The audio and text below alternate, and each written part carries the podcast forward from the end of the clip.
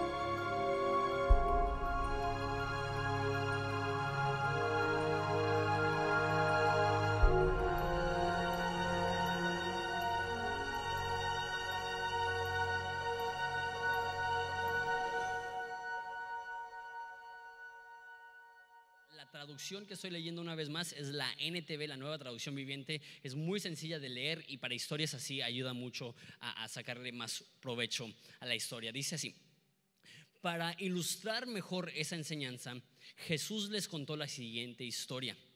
Un hombre tenía dos hijos. El hijo menor le dijo al padre, quiero la parte de mi herencia ahora, antes de que mueras. Entonces el padre accedió a dividir sus bienes entre los dos hijos. Pocos días después, el hijo menor empacó sus pertenencias y se mudó a una tierra distante, donde derrochó todo su dinero en una vida desenfrenada. Al mismo tiempo, el mismo tiempo que se le acabó el dinero, hubo una gran hambruna en todo el país y él comenzó a morirse de hambre. Convenció a un agricultor local que le contratara y el hombre lo envió al campo para que diera de comer a sus cerdos. El joven llegó a tener tanta hambre que hasta las algarrobas que, con las que alimentaba los cerdos le parecían buenas para comer, pero nadie le dio nada. Cuando finalmente entró en razón, se dijo a sí mismo, en casa hasta los jornaleros tienen comida de sobra y aquí estoy yo muriéndome de hambre. Volveré a la casa de mi padre y le diré, Padre, he pecado contra el cielo y contra ti ya no soy digno de que me llamen tu hijo, te ruego que me contrates como jornalero. Entonces regresó a la casa de su padre y cuando todavía estaba lejos, su padre le vio llegar. Lleno de amor y de compasión, corrió hacia su hijo y le abrazó y lo besó. Y su hijo le dijo, Padre, he pecado contra el cielo y contra ti, y ya no soy digno de que me llamen tu hijo. Sin embargo, su padre dijo a los sirvientes, rápido, traigan la mejor túnica que haya en la casa y vístanlo y consigan un anillo para su dedo y sandalias para sus pies. Maten al ternero que hemos engordado. Tenemos que celebrar con un banquete porque este hijo mío estaba muerto y ahora ha vuelto a la vida. Estaba perdido y ahora ha sido encontrado. Entonces comenzó la fiesta. No pensaría que ahí se acabaría la historia, pero continúa. Mientras tanto, el hijo mayor estaba trabajando en el campo. Cuando regresó, oyó el sonido de música y baile en la casa y preguntó a uno de los sirvientes que pasaba. Tu hermano ha vuelto, le dijo. Y tu padre mató el ternero engordado. Celebramos porque llegó salvo, llegó a salvo. El hermano mayor se enojó y no quiso entrar. Su padre salió y le suplicó que entrara. Pero él respondió, todos estos años he trabajado para ti como un burro. Por eso me gusta la NTV. He trabajado como un burro y nunca me negué a hacer nada de lo que me pediste. Y todo este tiempo no me diste ni un cabrito para festejar con mis amigos. Sin embargo, en cuanto este hijo tuyo regresa después de haber derrochado tu dinero en prostitutas, matas el ternero engordado para celebrar.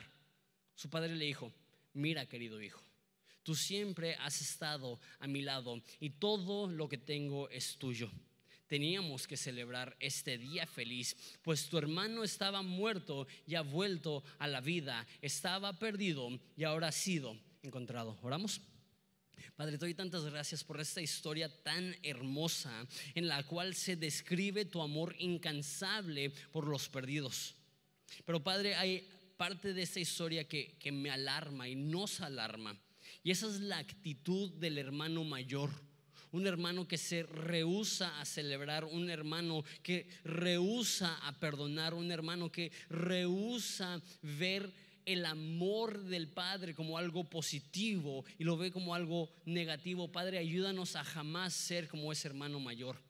Padre, te pido que Horizonte sea un lugar donde se celebra el amor del Padre, donde se celebra el regreso de los hijos perdidos, donde se regresa el perdón que solo tú puedes dar. Y Padre, que ese sea un lugar conocido por Ensenada y por el mundo como un lugar donde los perdidos están regresando a su hogar. Y eso lo pedimos en tu nombre precioso. Amén.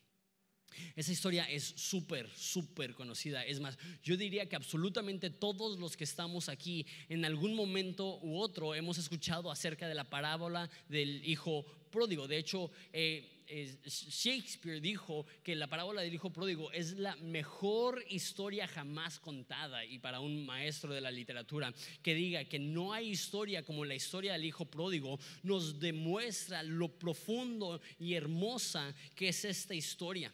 Quisiera darles un poco de contexto para mejor entender la historia. Eh, al principio del capítulo dice que Jesús se acercaba con los publicanos y los pecadores y, y los fariseos se enojaban porque él se juntaba con estas personas. Los publicanos eran traidores de la cultura judía, eran personas que habían sido comprados y sobornados por eh, Roma y ellos cobraban impuestos de las personas judías y les robaban y eran odiados. Eh, eh, era como si tuvieras a personas de crimen organizado de alguna forma fusionada con políticos chuecos. Imagínate el odio que le tenía el pueblo a estas personas. Eran lo peor y los judíos los odiaban. Y los pecadores, no es como, y más en círculos cristianos que decimos, todos somos pecadores lo somos, pero pecadores en la Biblia, y más en este contexto, está hablando de personas que han sido excomunicadas de la sinagoga. Personas que cometieron un acto tan vergonzoso que ya, no, ya no se les permite el acceso al equivalente en el primer siglo de, la iglesia. Eran personas que, que habían sido excomunicadas. ¿Y con quién se juntaba Jesús? Jesús iba con los pecadores y los publicanos. Estaba escuchando un, estudio de mi amigo eh, Steven Richards y él es de Ciudad Juárez. La forma que él lo describe es, imagínate los narcos reconocidos en su casa de lujo, con sus lobos afuera, con la música, con sus mujeres, y a esa casa entra Jesús a cenar. ¿Te imaginas? Eh, la frustración de los fariseos y religiosos diciendo, ¿cómo se atreve Jesús a ir con las peores personas? Si Jesús tuviera Facebook, hubiera salido etiquetado en las fotos del Chapo, para que se den una idea, para que se imaginen algo así. Y las personas dirían, ¿cómo puede ser que Él se dice hijo de Dios y se junta con lo, peor? Se junta con los publicanos traidores de la patria y con pecadores, personas que han cometido actos tan vergonzosos que se han perdido el privilegio de entrar a la sinagoga. Entonces Jesús le dice, ok, ¿No entiendes por qué amo a los perdidos? ¿No entiendes por qué voy a los necesitados? Déjate cuento una historia. Y da la historia de, una oveja perdida. Lo hablamos un poco la semana pasada que Jesús va como buen pastor a encontrar a la oveja perdida. Después da una historia de una persona que tiene una moneda muy valiosa y la pierde y limpia toda su casa hasta encontrar esta moneda. Y por último da esa historia icónica de Jesús que habla de un hombre que tiene dos hijos, solamente dos hijos. Y el hijo menor le dice al, padre, dame mi herencia en vida, ahorita. Y lo que estaba diciendo es, no me importa si estás vivo o muerto, lo único que me importa de ti es tu dinero. Y en la herencia no era como hoy en día que al final de, la vida el, papá hacía un testamento y él decidía quién se quedaba con qué. Ok, tengo esa pequeña propiedad y ese hijo se queda con esa propiedad. Tengo ese efectivo y ese hijo se queda con ese efectivo. Lo que hacían es que se repartían los bienes del padre y el hijo mayor tenía dos partes más que cualquier otro hijo. Entonces, si solamente hay dos hijos, el hermano menor, menor le toca una tercera parte de todo lo que tiene su padre y el hermano mayor le tocarían dos tercios de todo lo que tiene su padre. Entonces, para recibir en vida su herencia, no era tan fácil como decir, deja, voy al banco y te doy lo que te corresponde. Él hubiera tenido que vender propiedades. Es, es obvio por la historia que este es un hombre muy rico, tiene jornaleros que son bien pagados, tiene siervos, tiene una casa grande, tiene, tiene animales a su cargo. Entonces es obvio que este hombre es un hombre rico.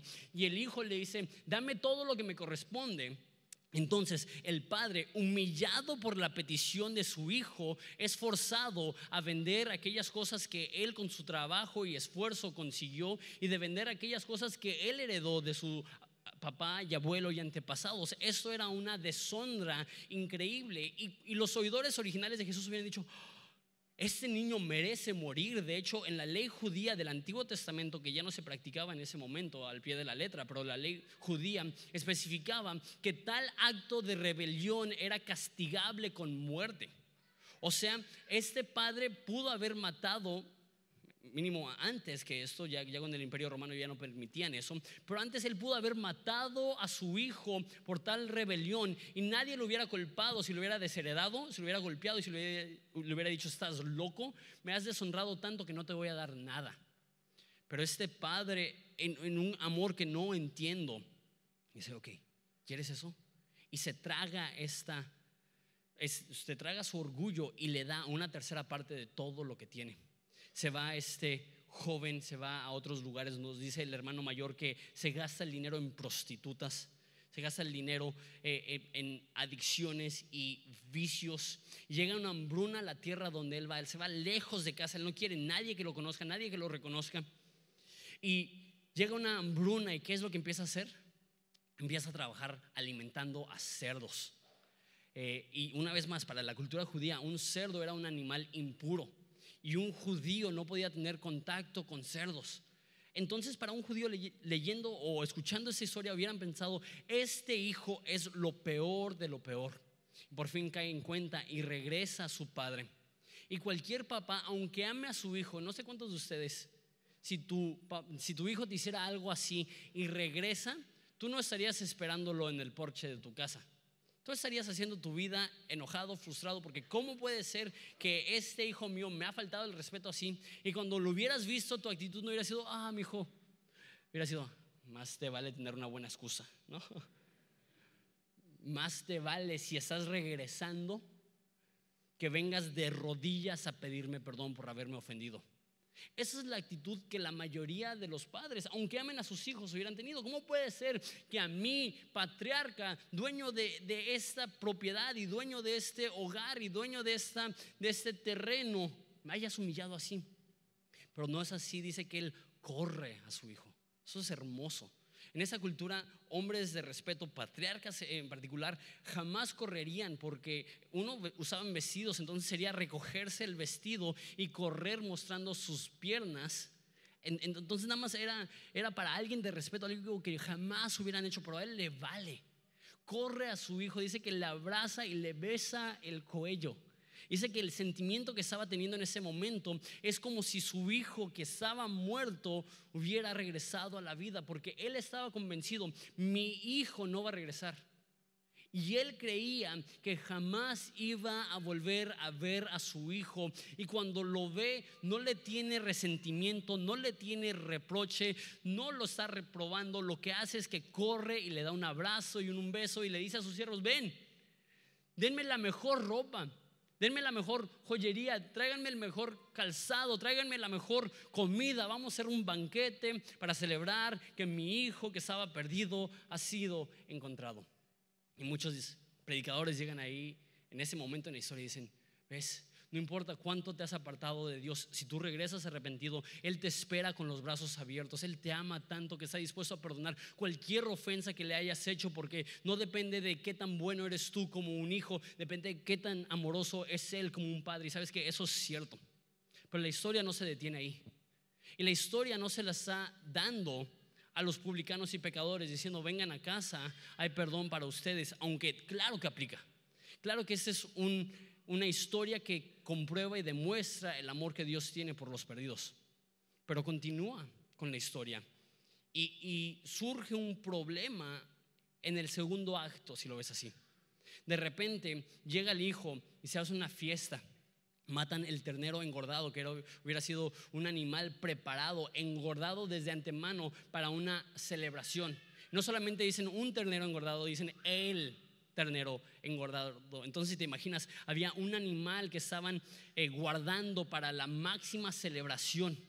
Y lo agarran, lo, lo cocinan y empieza la fiesta. Y dice que el hermano mayor está en el campo trabajando y escucha, dice, música y baile. Entonces está trabajando y de repente escucha, ¿qué está pasando? Y regresa y hay un siervo ahí, le dice, oye, ¿qué, está pasando? Dijo, estamos celebrando que tu hermano ha regresado. Y él no responde con, ¿está vivo? Qué buena onda, vamos a celebrar. Él responde con, ¿qué? ¿Están celebrando a un pecador? Están celebrando a alguien que gastó toda su herencia en prostitutas y una vida desenfrenada. Y él no está dispuesto a celebrar. Él se queda afuera enojado. Y eso es lo, interesante y lo increíble de, de esa historia. Los dos hijos deshonran al padre. Solemos ver solamente al hijo pródigo como alguien que le faltó el respeto a su papá pero el hermano mayor también le falta el respeto a su papá. Porque en esa cultura, si tu papá te decía algo, lo hacías. Una vez más, eh, podría ser golpeado. Era, una cultura muy distinta a la nuestra, donde este tipo de cosas eran aceptables y, y comunes. Y el padre le pudo haber dicho, ¿sabes qué? Vas a entrar porque vas a entrar. Pero dice que el padre le suplicó que entrara. Este hijo mayor humillando al padre. No solamente eso, pero dice que matan al ternero engordado y eso significa que hubiera sido un, banquete enorme. Eso no hubiera sido únicamente la familia del hijo pródigo celebrando, esos hubieran sido todos los siervos y todos los jornaleros y todo el pueblo hubiera llegado a celebrar. Y así como el papá estaba esperando que regresara el hijo pródigo, dice que lo ve de lejos. Y el hecho que lo ve de lejos me demuestra que él estaba esperando. Todos los días con el corazón roto diciendo, espero que este sea el día que regrese mi hijo. Y lo está esperando y lo está esperando y por fin regresa y corre a recibirlo. De la misma forma está esperando al hermano mayor. ¿Cómo sabía que no estaba ahí? Porque estaba al pendiente. De repente dice, ok, son las, vio su reloj y, las estrellas, no sé qué veían en ese entonces. Él sale de trabajar a las 7. Son las 9 y todavía no llegan. Son las 10 y todavía no llega. Son las 11. Y, manda, y no manda a buscar a alguien. Hey, trae a mi hijo. El padre sale a buscarlo. Y, ten en cuenta, él es el anfitrión de la fiesta. Él es quien debería estar ahí entreteniendo a los, a los invitados. Pero les dice, con permiso, tengo otro hijo perdido. Tengo otro hijo lejos de casa y va y habla con él y recibir ese tipo de reproche. Siempre te he obedecido y tú cuando me has dado un cabrito para celebrar con mis hijos, con mis hijos, con mis amigos. Tú cuando me has dado a mí un cabrito, siquiera para hacerme una pequeña barbacoa de cabra, celebrar con mis amigos, tener fiesta, y, luego también pienso, el padre daba por un hecho que el hijo estaba perdido. No perdía la esperanza porque seguía esperándolo, pero él dijo, mi hijo está, está, perdido, está muerto. Y me imagino este hermano mayor, dice que está trabajando en el campo, es un hombre responsable, es un hombre maduro, es un hombre obediente. Me pregunto si él al estar encargado del campo veía este, este ternero engordado. Pensaba, el día que me case, vamos a ser la pachanga más grande en la historia del pueblo. De repente llega y se entera que mataron el ternero engordado. Para su hermano, que perdió todo. Y lo que él empieza a pensar es, ¿sabes qué? No merece ese tipo de trato y empieza a desarrollar esta actitud de exigencia. ¿Tú cuándo me has dado algo? A un padre que le ha dado todo. Ustedes padres saben esto. Que cuando tienes hijos, ellos no, no saben el sacrificio que es criar a una familia. Y lo hacemos por amor y lo hacemos con gusto. Pero el decirle a un padre, ¿tú cuándo me has dado algo? cualquier padre respondería con, te he dado todo. La ropa que tienes en tu cuerpo, la comida que tienes en tu estómago, el techo que tienes para dormir, la cama donde descansas, todo eso te lo he dado. ¿Quién eres tú para reclamarme? Pero no, no dice eso. Dice, hijo mío, todo lo que tengo es tuyo. ¿Qué significa eso? Literal. Si tiene dos hijos y ya le dio la herencia a uno, todo lo que le queda al padre le pertenece al hijo. O sea, no tenía que decir, ok, ese cabrito va a ser de mi hermano, ese cabrito es mío, ese cabrito va a ser de mi hermano, ese va a ser mío.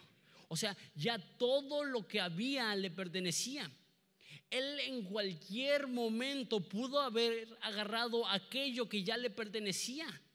O sea, si no celebró, no es por culpa del padre, es por culpa de él que no quería celebrar con sus amigos. Todo lo que tenía el padre le pertenecía al Hijo.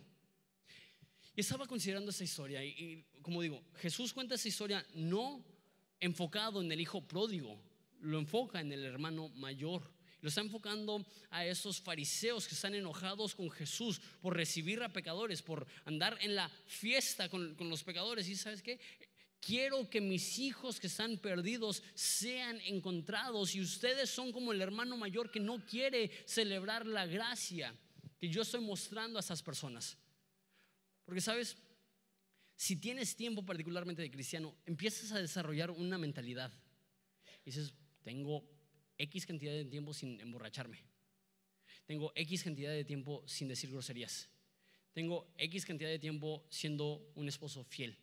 Y crees que estás acumulando méritos depositando en algún tipo de cuenta bancaria espiritual que un día vas a poder llegar a Dios y decir, diezme.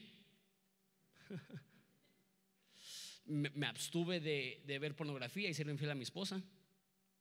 Fui a la iglesia, memoricé la escritura, fui buena persona, fui obediente y desarrollamos una mentalidad de exigencia donde creemos que nos hemos ganado el amor y la aprobación del Padre. Y cuando llega un pecador que toda su vida ha vivido en rebelión, ofendiendo al Padre y recibe gracia y misericordia, decimos, ¡eh! Yo me estoy portando bien, Él se está portando mal. Yo me porto bien, yo no tengo fiesta, Él se porta mal y Él recibe fiesta. No es justo. ¿Por qué?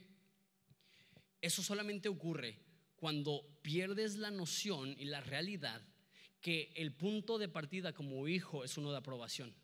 O sea, el hermano mayor quería ganarse el cariño del padre trabajando, echándole ganas, siendo bueno, y no se daba cuenta que el padre ya lo amaba. Y entre tanta actividad, él no estaba amando al padre pienso mucho. El padre obviamente estaba devastado por la pérdida de su hijo. ¿Y dónde está el, hermano mayor? En el campo, trabajando siendo que había muchos siervos y muchos esclavos y otras personas que pudieran estar haciendo el trabajo y él que estuviera consolando a su padre, pero no lo estaba haciendo. ¿Por qué? Porque él estaba trabajando arduamente para ganarse algo que ya tenía, el amor del padre. Cuando llega este literal mendigo, esa persona que estaba queriendo comer lo que comían los cerdos para llenar su estómago. Dice, él, no lo merece. Y casi escucho al padre decir, ¿sabes qué? Nadie lo merece. Pero eso es gracia, pero eso es amor. Por eso soy yo e, el padre amoroso que perdona aún estas ofensas de mis hijos. Cuando crees que te has ganado el amor de Dios, empiezas a juzgar a las demás personas. De hecho, hay una historia que cuenta Jesús que dice que, hay trabajadores que contrata desde las 6 de la mañana para trabajar. Después hay otros que, que, contrata a las 9 de la mañana para trabajar. Y otros que contrata al mediodía para trabajar. Y otros que contrata a las 3 de la tarde para trabajar. Y se acaba la jornada a las 6 de la tarde y a todos les paga igual. Y se enojan con él diciendo, oye, pues si yo trabajé 12 horas y él trabajó 3 horas, no es justo que nos pagues lo mismo, a mí me deberías de pagar cuatro veces más. Y la respuesta es, eso es lo que acordamos. Si, no hubiera contratado a esas demás personas, no te hubieras enojado porque te hubiera dado aquello que te, te había prometido. Pero el hecho que le estoy dando algo a alguien que tú sientes que no merecen, eso es lo que te está enojando. Y cuando nosotros somos rencorosos, y nos frustramos al ver la mano de bendición de Dios en la vida de otra persona, demuestra que hemos desarrollado una actitud de fariseo como el hermano mayor, pensando, no está bien que Dios le bendiga a él y no a mí, yo estoy trabajando duro y él no. Esa es la actitud que tenía el hermano mayor del hijo pródigo, es una actitud de exigencia. Y el hermano mayor, eso ya lo dije, deshonra tanto al padre como el hijo menor. Y, es chistoso porque eh, eh, es, es una ironía que el hijo pródigo deshonra al padre al salir de pachanga y el hermano mayor deshonra al padre al no entrar a la pachanga. El hijo pródigo deshonra al padre al salir a disfrutar de su dinero y el hermano del hijo pródigo deshonra al padre al no disfrutar del dinero del padre. Al decir, está mal lo que estás haciendo, está mal la inversión, no la mereces. Y, siento que a lo mejor había una parte de él que decía, pues si todo lo que tiene mi padre me pertenece, ¿por qué le dio mi vestido favorito? ¿Por qué le dio mi anillo? ¿Por qué le dio mi ternero engordado? ¿Por qué le dio mis sandalias? Porque literal, todo lo que tiene el padre le pertenece al hijo y todo lo que el padre le da al hijo pródigo es algo que está perdiendo el hermano mayor y él está enojado. Porque lo que veo en el hijo pródigo cuando se va es lo mismo que veo en el hijo mayor cuando no entra a la fiesta y eso es lo que están buscando son las cosas de papá. No están buscando el corazón de papá, no están buscando honrar a papá, están buscando aprovecharse de papá. Y hay personas que se aprovechan de Dios o de papá a través de rebelión. Y hay personas que se aprovechan de papá usando aún la religión para manipular a Dios, diciendo, eso, eso, es lo que merezco. ¿Cuál es la aplicación para nosotros? Jesús, ahí termina la historia. No, no le da una conclusión, no dice, y yo en cuenta el Hijo, sabes que perdóname, Padre he pecado contra el cielo y contra ti. Vamos a celebrar con nuestro con mi hermano porque estaba muerto y ahora vive, estaba perdido y ha sido encontrado. Y si tú lo perdonas, yo lo perdono. Y si tú lo amas, yo lo amo. Y si tú celebras, yo celebro. Eso hubiera sido un final, Padre. Eso hubiera sido una buena conclusión. Pero Jesús no resuelve esta tensión porque está hablando con personas que no han resuelto esa tensión en su corazón, en su propio corazón. Es como si Dios le estuviera diciendo a ellos, ¿qué actitud vas a tener ante los perdidos? Y la tensión que veo aquí es que los oidores originales de esta parábola hubieran notado algo que tú y yo no hubiéramos notado. Y eso es que el, el primogénito, el primero, tenía una responsabilidad que no tenía el resto de los hermanos. Y eso es que el primogénito era el encargado de guardar la paz entre los hermanos. Era el que se aseguraba que la familia funcionara de manera pacífica. Y este hombre, siendo mayor, ese padre no podría ir a un país lejano para buscar a su hijo. Por ende, la responsabilidad era del hermano mayor para buscar a este hermano. Y no lo hace. Y el, padre no le reclama al hermano mayor, ¿por qué no fuiste? me encanta el paralelo con ese concepto del hermano mayor, que Jesús es como el hermano mayor, pero bueno que el Padre le envía a rescatarnos. Y él cuando llega al perdido no dice, ah, mira, ya te encontré, espérate que lleguemos con papá para que te dé tu paliza. No, él, llega, rescata, perdona, lleva al Padre y hay un pachangón en el cielo. La Biblia dice que cada vez que un pecador se arrepiente, hay fiesta en el cielo. Los ángeles se ponen de pachanga sabiendo que aquellos que están perdidos han sido encontrados. Que el corazón del Padre que anhela, añora ver a sus hijos perdidos regresar a casa, han regresado, entonces celebran. Esa es la, gran aplicación que tengo para ustedes necesitamos ser una cultura que celebra el hecho que personas lejas de hogar están regresando. Que Horizonte es un lugar donde cientos de hijos pródigos están regresando a casa y el padre está feliz y nosotros debemos de ser una cultura que parece pachanga, que parece fiesta. Ahora, dos cosas acerca de eso. Uno, eso se escucha muy contradictorio a lo que hablamos la semana pasada. De hecho, la semana pasada en lágrimas dije, necesitamos tener esa carga que Dios tiene. Que Dios ama tanto al perdido, que dio su vida por ellos, que no quiere que mueran, que, que le dice a las personas, por favor, por consideración a mí, trata bien a, a mis hijos, aunque sean enemigos, yo les amo y prefiero morir yo que mueran ellos. Entonces, ¿cómo, cómo funciona? Que seamos un pueblo con el corazón roto por aquellos que están perdidos y simultáneamente un pueblo que celebra y está gozoso. Y aunque se escuchen como polos opuestos, yo creo que son dos lados de la misma moneda. Porque si nuestro corazón se rompe por los perdidos, nuestro corazón se gozará por los encontrados. Que si vivimos en un estado continuo de, de tristeza por aquellos que no conocen el amor que nosotros hemos conocido, esa tristeza se convertirá en gozo cuando escuchamos historias de personas que han regresado a casa. Que es imposible tener el corazón roto por los perdidos sin que haya una respuesta igual de grande pero opuesta de felicidad cuando son encontrados. Déjalo, lo digo de esa forma. Si no hay una, una actitud de celebración, euforia y felicidad y entusiasmo al considerar que una iglesia está creciendo, no porque gente está transfiriéndose de iglesia, sino porque personas que estaban perdidas han sido encontradas y personas que estaban muertas ahora están vivas. Y eso no llena tu corazón de entusiasmo y alegría y felicidad déjate digo la mala noticia que tú eres el hermano mayor. Que tú eres la persona que rehusas a celebrar cuando el cielo está de pachanga. Tú eres aquella persona que rehúsa celebrar cuando Dios está feliz.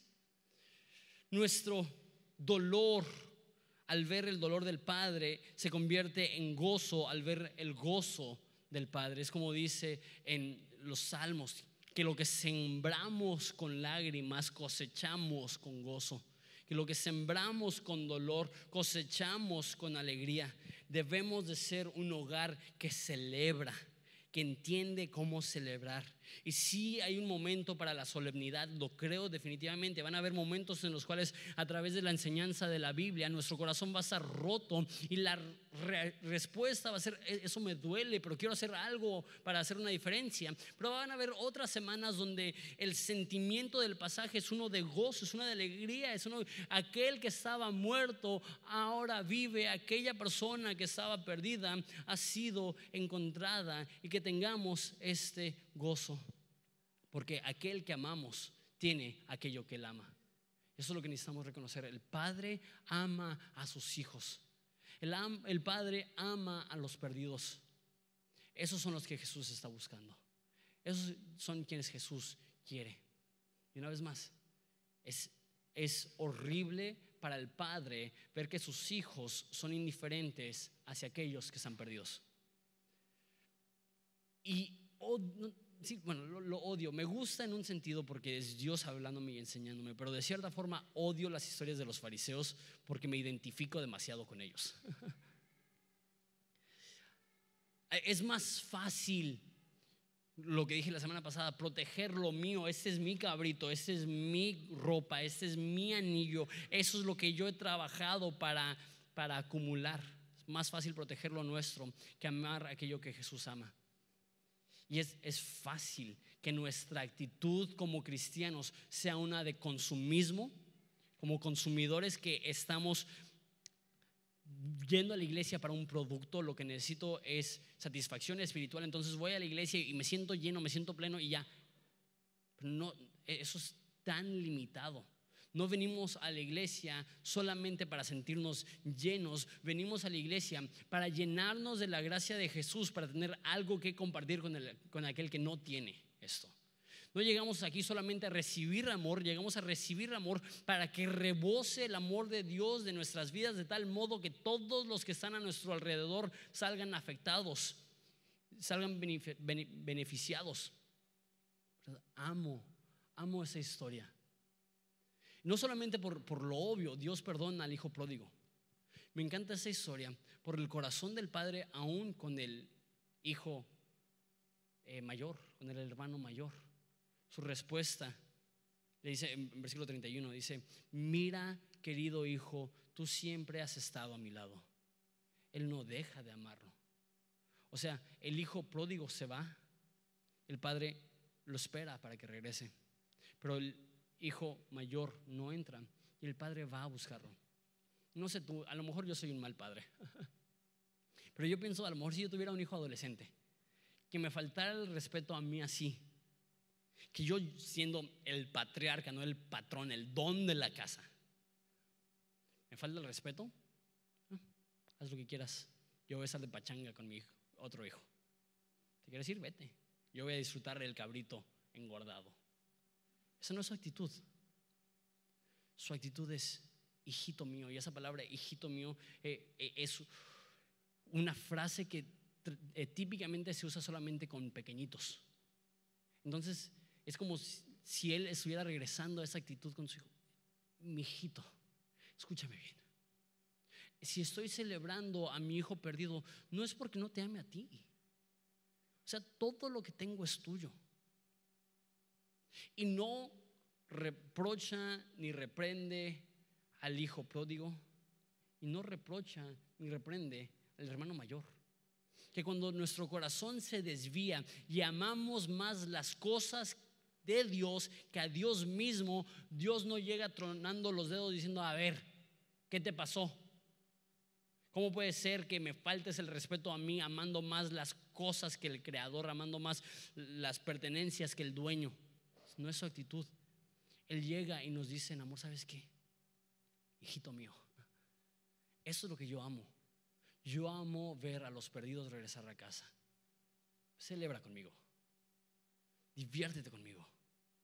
Vamos a comer ese banquete juntos, vamos a celebrar esta fiesta juntos, vamos a bailar con esta música juntos porque aquella persona que yo amo está en casa y si me amas a mí, amas lo que yo amo y estás dispuesto a celebrar cuando yo estoy celebrando. Ponte de pie por favor conmigo.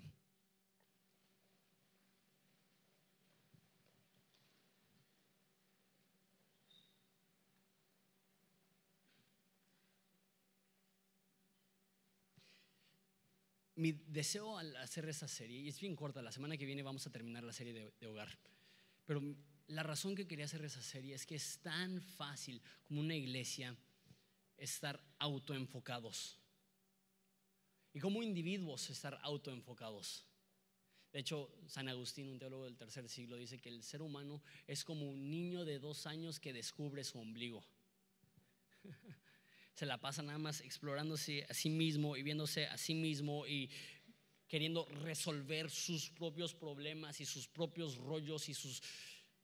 Y a veces la iglesia se convierte meramente en un ejercicio de autodescubrimiento. ¿Quién soy yo? ¿Y cómo puedo tener una mejor vida yo? Y gracias a, Dios que, que el Padre nos ama tanto, que nos ofrece esperanza y vida y propósito aún a nosotros. Pero una iglesia que solamente se enfoca en, el yo, en cómo puedo tener una mejor vida yo y cómo puedo mejorar mis circunstancias yo y se olvida que hay un mundo perdido que el Padre quiere alcanzar y que nosotros somos aquellos hermanos mayores que debemos de ir tras el perdido. Es peligroso. La diferencia entre una iglesia viva y una iglesia muerta es la pasión y el deseo que tienen que los perdidos regresen a casa.